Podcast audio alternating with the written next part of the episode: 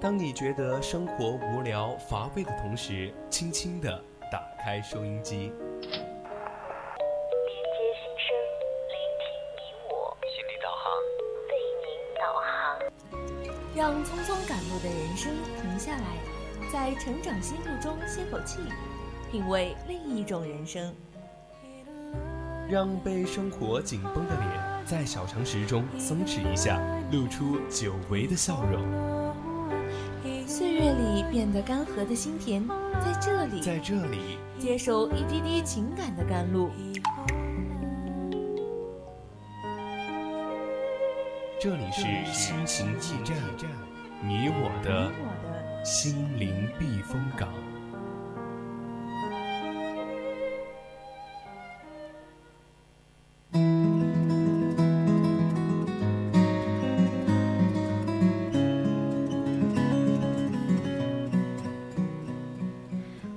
来，这里依然是我们的心情驿站，我是主播刘洋。那今天呢，我们心情驿站的下半段也是迎来了新主播，打个招呼吧。听众朋友们，大家好，我是主播苏西，希望在这一时段的心情驿站里，能够给大家分享更多的成长道理。嗯，那上半段呢，阿来主播给大家分享了一篇文章，小心别被焦虑感染了。嗯，下半段呢，就让我们一起来聊一聊三岁童模被踹，我女儿我想打就打。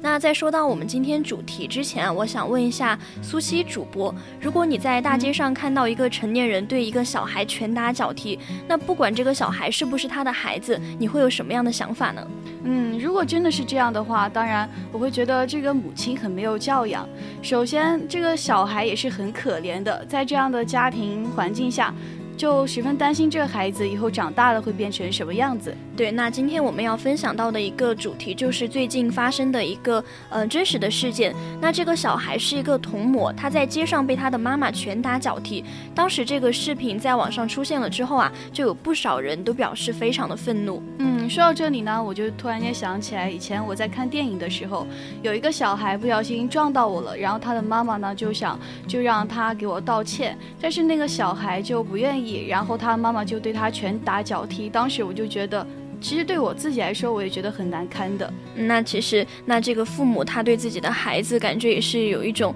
暴力的行为在里面，对吧？嗯。关于里面要说的家庭环境与孩子的成长话题呢，也是大家都比较关注的点。所以今天对我们话题感兴趣的听众朋友们，可以加入我们的 QQ 听友四群二七五幺三幺二九八，参与节目互动；也可以关注我们的官方微博、微信，微信搜索“青春调频”，微博 @VOC 广播电台，就可以关注更多精彩内容了。那么想与主播互动的小伙伴呢，可以在荔枝 APP 上直接搜索 VOC 广播电台，发送你的评论。当然，也可以拨打我们的热线电话零八三幺三五三零九六幺三五三幺幺幺四，主播在这里就可以看到了。那么接下来的时间里面，我们就一起来谈一谈三岁童模被踹，我女儿我想打就打。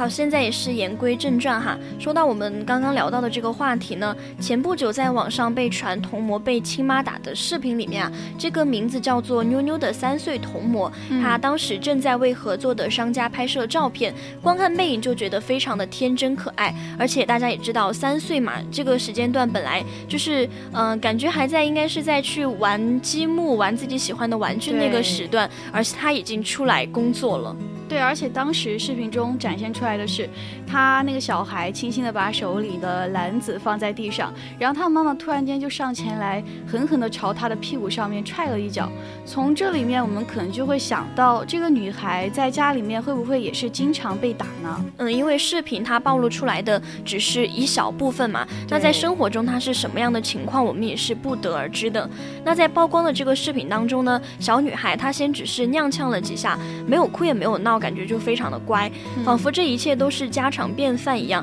想想他可能早就已经习惯了。其实果然啊，就在随后就有越来越多妞妞被打的视频曝光了。对，当时这个视频上热搜以后，然后很多网友在就在下面评论，然后先是引发了网友的愤怒，将他这个将这个矛头指向了童装拍摄的淘宝店铺，并且对商家和摄影师进行了痛骂。但是后来，这个这个店铺就发一个声明，说视频中动脚的并不是他们的员工，而是这个孩子的亲生母亲，并且已经主动跟妞妞的妈妈提出了解约。那在这个视频嗯之中，其实呃最开始是员工嘛，然后大家就把矛头指向员工，后来变成这一位孩子的亲生母亲啊，大家就会觉得啊怎么这么心痛啊？原来是自己的亲生母亲对他拳打脚踢。虽然这位妈妈她在微博里面多次的道歉。嘛，但是还是没有平息大家的愤怒。在后续这位妞妞妈妈发表的声明当中呢，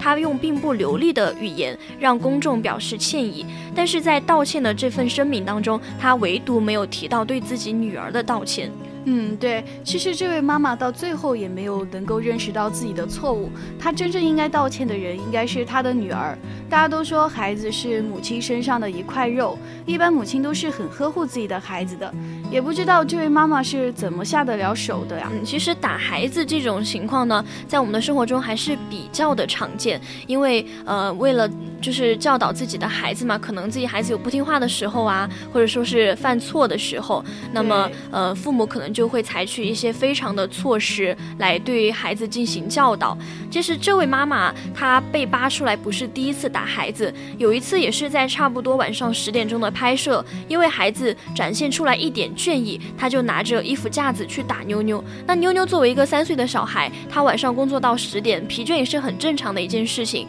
但是她却因为这个事情去打自己的孩子，所以网友才会觉得那么的愤怒吧。对，像他这么小的孩子就已经开始赚钱养家了，本来就很辛苦，再加上工作到晚上十点，像我在他那个年龄的时候，本来就是很快乐的，但是他像我们这像他在那个时候却要接受那样劳累的工作，对于我们这样成年人来说都是十分疲惫的，更不要说是小孩子了。没错，那么在事情发生之后呢，就有网友说，在妞妞妈妈的朋友圈里面写着这样一句话，就是说连着四天差不多一百件，尤其是今天一百一十九件突破记录之后，收工一个人开车带妞妞来到杭州，真的累爆了。从他发的朋友圈里面，我们就可以看到，嗯，妞妞工作的量真的是非常大，一天一百多件，而且收工之后，他妈妈说非常的累，那没有想到妞妞的感受可能是更加的累十。十倍百倍，对，而且我就想到这个童模，他在换衣服的时候，不知道是他自己换呢，还是工作人员帮他换。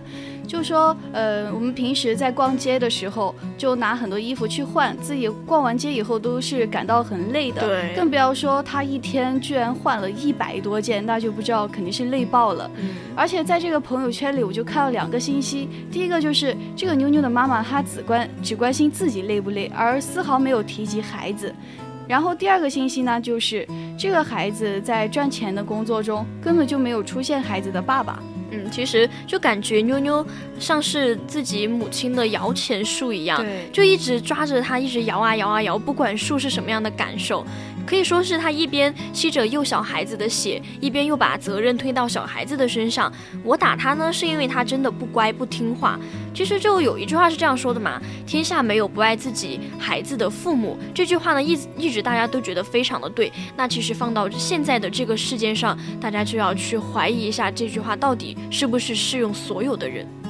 嗯，之前大家都知道就是啃老，但我现在就想到一句话，就是说啃老不可怕，啃孩子才是最可怕的。嗯，像为人父母不需要通过考试，就是一件很可怕的事情。之前网上有一个叫做叶祖明的童模，他说自己年收入。最少都是五六十万，最多的时候八十多万，甚至有的人可以年收入几百万。嗯，其实刚刚苏西主播说到的为人父母不需要通过考试呢，不知道苏西有没有听说过？呃，在有些城市里面啊，就是他父母如果要送孩子去上小学的话，是要通过一些测试的，比如说像英语测试啊、语文测试，因为学校就觉得什么样的呃父母就会培养出什么样的孩子嘛，所以他们在嗯接收孩子的时候也会去考量。量一下父母够不够资格去呃来参加到这个学校的，跟他们一起来培养孩子。所以就在呃《爸爸去哪儿》这个节目当中，备受喜欢的阿拉蕾，他其实就在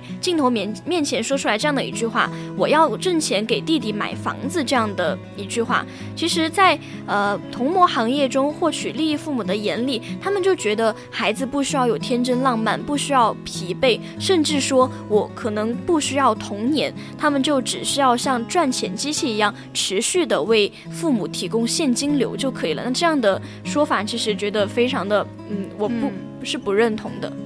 对，而且这让我对这个世界又有了新的看法。就有一些父母在利益面前，发现孩子能够代替自己成为快速的赚钱工具以后。这样高收入呢，就改变了亲情，也让父母对孩子失去了耐心。嗯，会发现生活当中很多的父母啊，他其实对孩子是特别宽容的。那不是涉及到大的道德问题，都是不会去强求自己的孩子。所以幸福感也是在这种生活当中一点一滴体现出来。就像我的母亲嘛，她就是对我特别的照顾，因为她没有自己的工作，就是完全在照顾我，也是为了我牺牲了她自己的很多时间，每天早。上我起床之前一定可以，嗯，就是吃到我妈她已经在给我准备早饭。那晚上回去之后呢，也就可以看到她已经为我做好了夜宵。我觉得就非常的感动。就这这么十多年以来吧，就想问一下苏西，你你在家里面，你的父母是怎么样对待你的呢？嗯，首先就说我的，首先就是说我的妈妈嘛，我的妈妈对我来说也是特别的宽容的。然后她。然后他呢，就是呃，比如说我的成绩啊方面也不是特别的要求我，而且呢还是呃很宽容我的。然后呃也不是他就是很对我的身，只要觉得我身心健康就行了。嗯，会发现很多的父母他们现在的第一嗯条件就是说嗯要把自己的孩子。健康是放在第一位，其他的就可以另外再来说。其实真的对，为了孩子好呢，全力以赴的陪伴和顺其自然的成长才是最重要的。毕竟父母嘛，都是要比自己的孩子先一步离开人世，所以孩子未来的更多的路还是要靠自己来走。那么他的一些生活的技能也是在父母的教导中可以体现的出来。嗯，但是有些小朋友呢，他从小就是被自己的家长贬，然后其实这样是很不。不好的，长大以后就会对自己的父母有很多的矛盾。其实小孩子的记忆力是很好的，尤其是那种挨打的经历。但是对于我们成年人来说，我觉得至少我可以分辨出来。虽然小时候经历过家庭暴力，可能一生都会有阴影，但是我觉得只要更努力，努力给自己看，这样的自己才会更有意义。嗯，你会发现有一些很多，呃，过早的进入到社会当中去挣钱的那些小朋友呢，他们是忍受着饥饿。或者说是家庭暴力，替自己的父母赚来了大把的钞票，但是孩子他肯定是不能得到这么多钞票的吧？对，他们可能最多只能得到一个玩具，然后也是没有父母的陪伴，而父母就是感觉在旁边数着钱，然后去讨论下一个订单，为孩子已经做好了未来所有的规划。事实上，就这个事件得利的就是父母与那些商家，而最受可怜的呢就是孩子。之前有一。篇报道就说，十岁童模谷歌在童模圈很受欢迎。他做了七年的童模，可以从早上九点拍到凌晨两点，总共可以拍二百六十四件，一天收入就能够上万。嗯，其实，在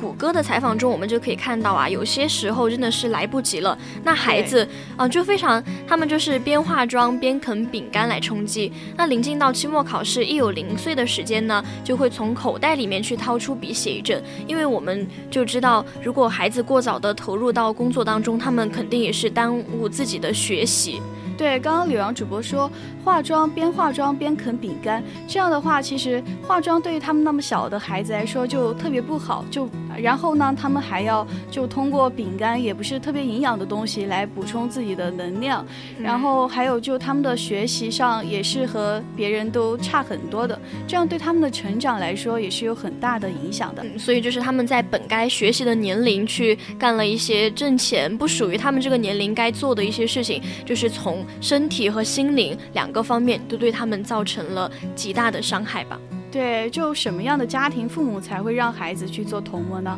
在我们小时候学过的一篇叫做《触龙睡赵太后》一文就说过：“父母之爱子，则为之计深远。如果父母真的爱孩子的话，就会为孩子做长远的计划。”嗯，那在这个事件当中呢，我们就从短期来看，童模虽然它的利益非常的大，但是周期太短了，因为孩子生长发育的速度非常的快嘛。那做童模，它其实没有几年的黄金时间。对，所以这些孩子快钱赚的多了，是没有心安理得的办法去打卡上班的。就拿嗯很多童模，他呃童童年的他进入娱乐圈嘛，他可能在进了娱乐圈之后，就真的是没有办法退一步，好好的回到普通的学习生活当中。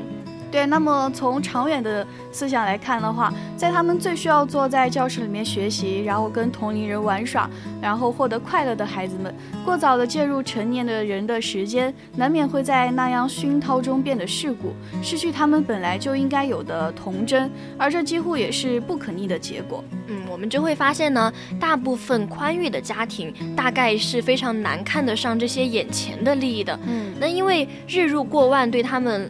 可能对平常人来说，我觉得哇，好多钱，可能非常的诱人。但是对于一些宽裕的家庭，他们真正的拿去投资，或者说是买房，也不过是眨眨眼的一些钱。倒不如说，倒不是说做了这一行的父母，他的目光就非常的短浅。但是他们绝对不是把孩子的成长放在第一位的家长，他们并没有为孩子的长远做出精确的考量。嗯，之前我就去浙江旅游的时候，那个导游就告诉我说，嗯，浙江有一个地。地方叫做湖州，然后那里有一个叫织里的小镇，然后上面挂着一个标语说“时尚看巴黎，童装看织里”。当时我就觉得很好奇，然后就多问了几句，然后他就给我说，这个呃这个乡镇呢，不仅是国内童装的大的一个产产地，而且也是聚集了很多的儿童模特。嗯，那所有的儿童模特聚集到这里的话，我觉得他也是。这些学龄前的孩子嘛，在自己父母的带领下，有些就是带着那种成为童星的梦想，那有些人呢，就是背负着改写家庭的命运。因为很多人就会觉得去当童模，嗯，就收入会很快嘛，成长的也会很快。他们就从全国各地而来，加入到童模的队伍。他们现在是收获着比许多成年人都要多很多的收入，但是他们也面临着许多成年人都不曾面对到的一些复杂的现实。而我认为，就是那种小孩子他。是根本没有办法去处理这些，嗯，就是现实的问题，就很早的把他们推入到社会的一个漩涡之中。如果父母不好好保护自己的孩子，就真的没有人可以给他们庇护了。对，就比如说他们这么小就被爸爸妈妈、爷爷奶奶，嗯，然后带领去做童星，但是他们其实自己是没有选择的余地的，都是被迫去的。其实这样的话，对他们的成长来说也是很有影响的，以后对他们的价值观的形成，我觉得还是有很大的影响。嗯，那继续回到我们今天的主题哈，在之前妞妞妈妈她的道歉视频当中也说到，每个当父母的不可能没有打过孩子，这句话我还是蛮认同的，因为肯定大家都有经历过挨打嘛。但是就有很多网友感慨，这个事情最可怕的地方就是这个。热度已过了之后，孩子仍然要继续生活在这样的环境当中，因为妞妞的生活环境只能由妞妞的父母来决定。如果他的父母不能认识到他们现在这种行为的一些做法的错误性的话，可能妞妞的这未来的日子也真的是不会得到改善的。对，没错，就他说的那句，每一个当家长的不可能说没有打过孩子，确实是这样。我们每一个孩子在小时候都是被打过来的。那其实这个视频里边我们可以看到，妞妞其实在里面是很听话的，但是她的母亲还是这样子拳打脚踢她。那这样的话，就我们就其实觉得这个母亲她的做法是不对的。嗯，其实我一直都觉得家庭教育好的小孩他非常的幸运嘛，因为他见过好的感情是什么样的，也是拥有着。那种对健康的爱的敏锐敏锐的嗅觉，所以就比较容易的可以往正确的方向跑。对，就好像我们以前大家都知道的，嗯，比如说考六十分的人和考九十分的人，他们的父母对他们的态度是不一样的。考六十分的人呢，他们的父母就很开心，因为他以前的时候都只考二三十分；但考九十分的父母就很伤心了，而且还要责备他，因为他以前都是考九十几分的。那这样父母对于孩子就不同的影、不同的观点、不同的就会对呃孩子形成不一样的心理的那那种观点，然后从而就对。对孩子，然后就形成不一样的。嗯，其实这样的区别对待呢，在我们的生活中也是非常的常见，只能说是父母的态度，或者说是他对于同一件事情有不同的标准，而造成了这样的一个结果。嗯，就好像因为我们总是不自觉地重复小时候的经验，当孩子哭泣的时候，我们会忍不住去发脾气；当孩子犯错的时候，我们甚至会惩罚他们；当孩子不听话的时候，我们会说再闹我就不要你了。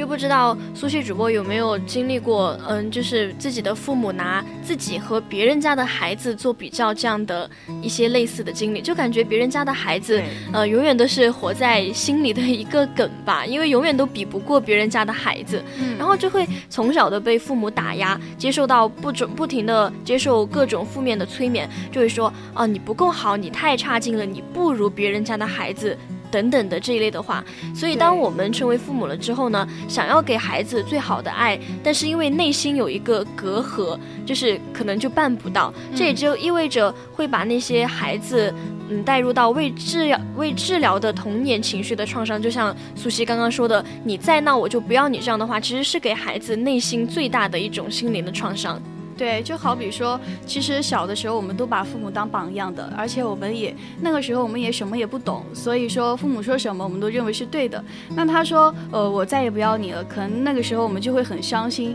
然后就会想，哇，父母说的是正确的，然后当时就对我们的心理就造成了一些影响。嗯，这也是一种隔阂吧，因为就把感觉就父母之间就没有那么亲密了。所以真正聪明的父母呢，他其实不会一直替孩子遮风挡雨，也不会把所有的希望都寄托在孩子的身上。嗯他们不会去占有孩子，也不溺爱孩子，只是通过保护和引导。因为童模女儿不愿意赚钱就当这些飞踹，其实这是一种自私而且急功近利的行为了。对，就说妞妞挨打呢，不仅是童模行业流水线的一个意外事件，它也是不可辩驳的家庭暴力事件。由于儿童自我判断能力较弱，在要不要成为童模问题上，甚至是由家长说了算，完全没有自我选择的余地。嗯那么这也是进入到了一个恶性的循环。对渐渐的这样下去，童模也会成为家长和商家手中获利的一个棋子。那么这也是整个童装产业链中